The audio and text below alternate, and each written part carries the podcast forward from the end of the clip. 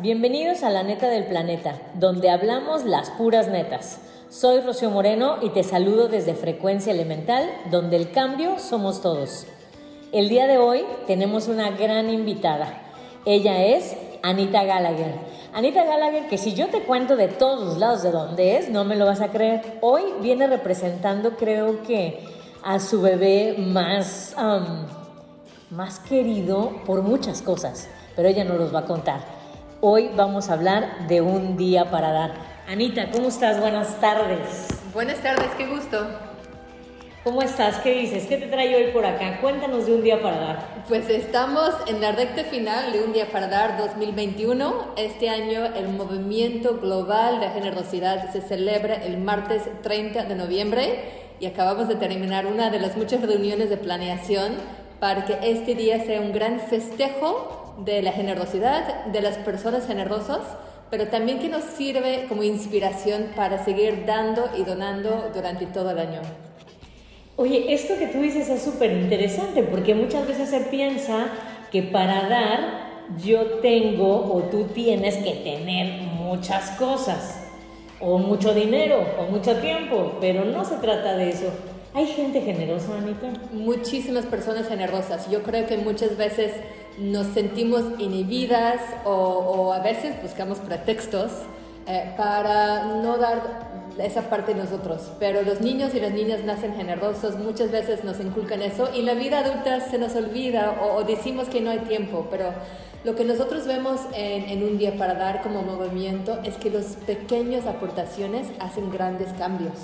Entonces es una llamada a la acción a cada quien tomar un paso atrás, respirar profundo, ver a su alrededor y preguntarse, ¿y yo sí qué puedo hacer en mi comunidad? ¿Qué puedo hacer para las causas que me interesen? Yo creo que cada quien tenemos preocupaciones y cuando las identificamos y vemos quién más está haciendo algo por eso, encontramos cómo contribuir. Lo tuyo, yo sé desde muchos años, pues fue ayudar a mujeres, ¿no? Eh, yo, lo particular, me encanta causas que son de educación, de cultura, de música. Cada quien tiene algo en su corazón y, hay que buscar cómo, cómo hacerlo. Oye, hace, hace un par de semanas construiste un taller que se llamaba Normas y Narrativas. ¿Tú crees que por, donamos por la historia que nos contamos o por la historia que nos gusta contar? ¿O cuál es la narrativa que me pudiera llevar a donar? Es una pregunta bien interesante y enorme. Apenas realmente nosotros estamos tratando de estudiar esa, motivación desde esa perspectiva de normas y narrativas. Yo lo que creo que estamos en un momento de transición en la sociedad. Antes las personas daban y donaban por compromiso moral, por su religión, por la enseñanza de sus padres, que era muy respetable. Son buenos motivos, no los niego. Pero también creo que hoy en día las generaciones que somos de redes sociales, de encontrar nuestra identidad en las acciones y las formas que nos expresamos de día a día, nosotros donamos para reforzar nuestro sentido propio de nosotros mismos. Yo creo que, que cuando nosotros damos y donamos es para expresarnos, es para decir al mundo qué nos preocupa y para demostrar que somos personas que no solo decimos las cosas, sino actuamos también. Fíjate que eso que acabas de decir es muy interesante porque a final de cuentas es una expresión de mí mismo, es una naturaleza dar. Pero tú bien dices, a lo mejor a veces mis narrativas, mis historias, lo que me cuento, me impiden dar de manera generosa. Tú decías que sí somos un grupo, sí somos una humanidad generosa. ¿Por qué es importante la generosidad hoy en día? Porque a fin de cuentas nuestro destino está vinculado con el destino de todas las demás personas, ¿no? A fin de cuentas, no, como era la, la, cita famosa de John Donne, que nadie es una isla, nadie vive aislado totalmente de las demás personas. Y, y, se dice también que hay que tener un pueblo para crear un niño o una niña, ¿no? Entonces tenemos que actuar todos y todas si queremos construir la sociedad en la que queremos vivir. Si nosotros no actuamos a favor de nuestros valores, ¿quién más lo va a hacer? Y luego lamentamos porque no actuamos, pues eso es incongruente. Sí, porque a final de cuentas pareciera que de pronto voy, eh, no sé, o sea, diciendo, ay no, pues esos niños pues son responsabilidad del gobierno, o esa basura es responsabilidad de las empresas, o no sé, la educación también es responsabilidad de los maestros, pero pero se nos olvida que todos somos uno. Sí, y, y, se nos olvida también que podemos actuar en diferentes niveles. Hay personas que dicen, pues es malo donar juguetes o yo no quiero apoyar para los alimentos porque eso solo resuelve el problema hoy y mañana sigue el problema. Pero yo digo, ¿y por qué pones uno u otro? ¿Por qué no apoyas con alimentos hoy y a la vez saques una reunión con tu senadora, con tu diputado, busques cuál es la legislación o busques incidir en la política municipal para que el día de mañana haya más comedores, haya más no sé, más trabajo, más empleo. educación, Educación, porque nos debemos de preocupar por, por las las evidencias de lo que vemos a nuestro alrededor, de las personas que necesitan hoy, pero también podemos incidir para que el día de mañana haya menos necesidades. Ayudar a las causas emergentes y ayudar a las organizaciones que están abogando, incidiendo, cambiando las causas estructurales que generan esas situaciones. Y no es un, un uno u otro, podemos hacer ambos. Creo, creo que acabas de dar en el clavo, porque a final de cuentas todos podemos hacer algo. O sea, a lo mejor yo solo puedo regalar un lápiz, o a lo mejor puedo ir y contribuir en un comedor, o a lo mejor puedo ir y dar una clase, o a lo mejor este, tengo participo de una empresa o de una organización de la sociedad civil que tiene un programa que no solo va a resolver lo inmediato, sino va a ser lo futuro.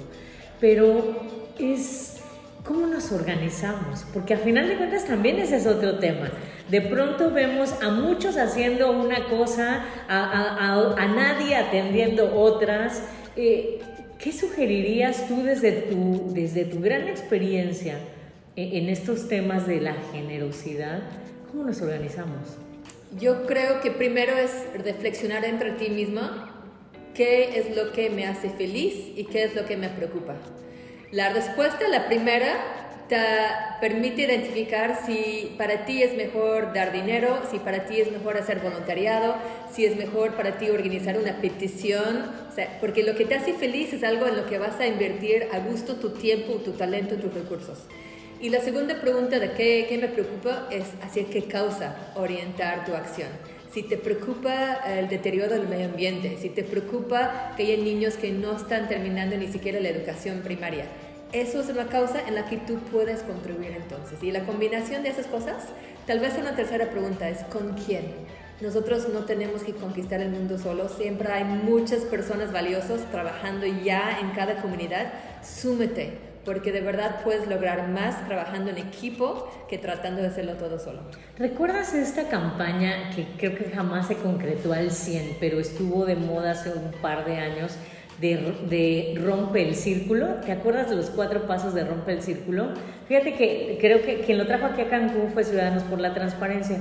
Y entonces era primero precisamente eh, identificar la causa, reunirte con otros, Informarte era la primera, infórmate, reúnete con otros, propon y supervisa.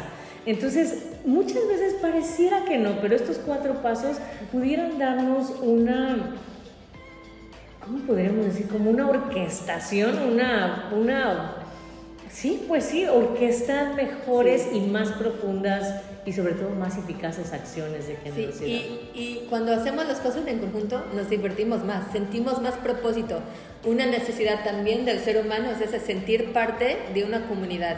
Entonces también reconocer que cuando tú das y cuando tú donas, hay beneficio directo para ti, porque te vas a sentir más de gusto, vas a tejer esa comunidad. Inclusive se dice, bueno, se dice y se ha comprobado científicamente de cuando tú das algo a alguien más, tu cerebro libera químicos y te hace feliz literalmente. Eso es verdad. Además de todo, te olvidas de tus problemas porque precisamente esas hormonas, esos químicos que estás generando, te, hacen olvidarte de los achaques y. Entonces, si tú quieres ser feliz, si tú quieres eh, sentirte bien y que tu bienestar crezca, busca y sé generoso y sé agradecido. Me gustaría, Anita, que hacia ir cerrando este programa, que déjame decirte que andas por ahí estrenando esta nueva era de, de La Neta al Planeta, este podcast, Dame primero fechas. ¿Cuándo? ¿Cómo? ¿Qué onda con un día para dar? Un día para dar eh, se llama Giving Tuesday en inglés. Eh, este año se celebra el martes 30 de noviembre. Ese día es el Día Mundial de la Generosidad. Eh, y está posicionado al principio de la temporada navideña justo para que no nos vayamos demasiado con las compras y el materialismo y las ofertas de las tiendas, sino también tengamos un día para dar algo de regreso a nuestras comunidades. Entonces, martes 30 de noviembre y la invitación muy concreta es que, que cada persona piensa en qué puede dar y que lo haga más o menos en ese día, pero ese día que lo comparten en redes sociales. Y no les invito a compartirlo así como para pararse el cuello, buscar las luces, decir qué padre soy yo, qué doy, no, no. Lo compartimos en redes sociales para dar a conocer que todos tenemos algo que podemos dar, para inspirar a otras personas también de lo que ellos pueden hacer, para ser congruentes, porque si nosotros estamos apoyando esas buenas causas, y nosotros creemos que son dignos de apoyo, pues es congruente invitar a más personas también a sumarse. Entonces, esto es la idea de lo que podemos compartir en las redes sociales con el hashtag Un Día para Dar, el 30 de noviembre. Mi sueño es que Un Día para Dar se vuelva un trending topic, que todo el mundo está hablando de la generosidad y festejando nuestra capacidad de construir la sociedad en la que queremos vivir a través de la generosidad. Pues yo creo que ahí la llevas, o ahí la llevamos, porque finalmente me encanta este día, me encanta ser promotora junto contigo de la idea de la generosidad y el agradecimiento.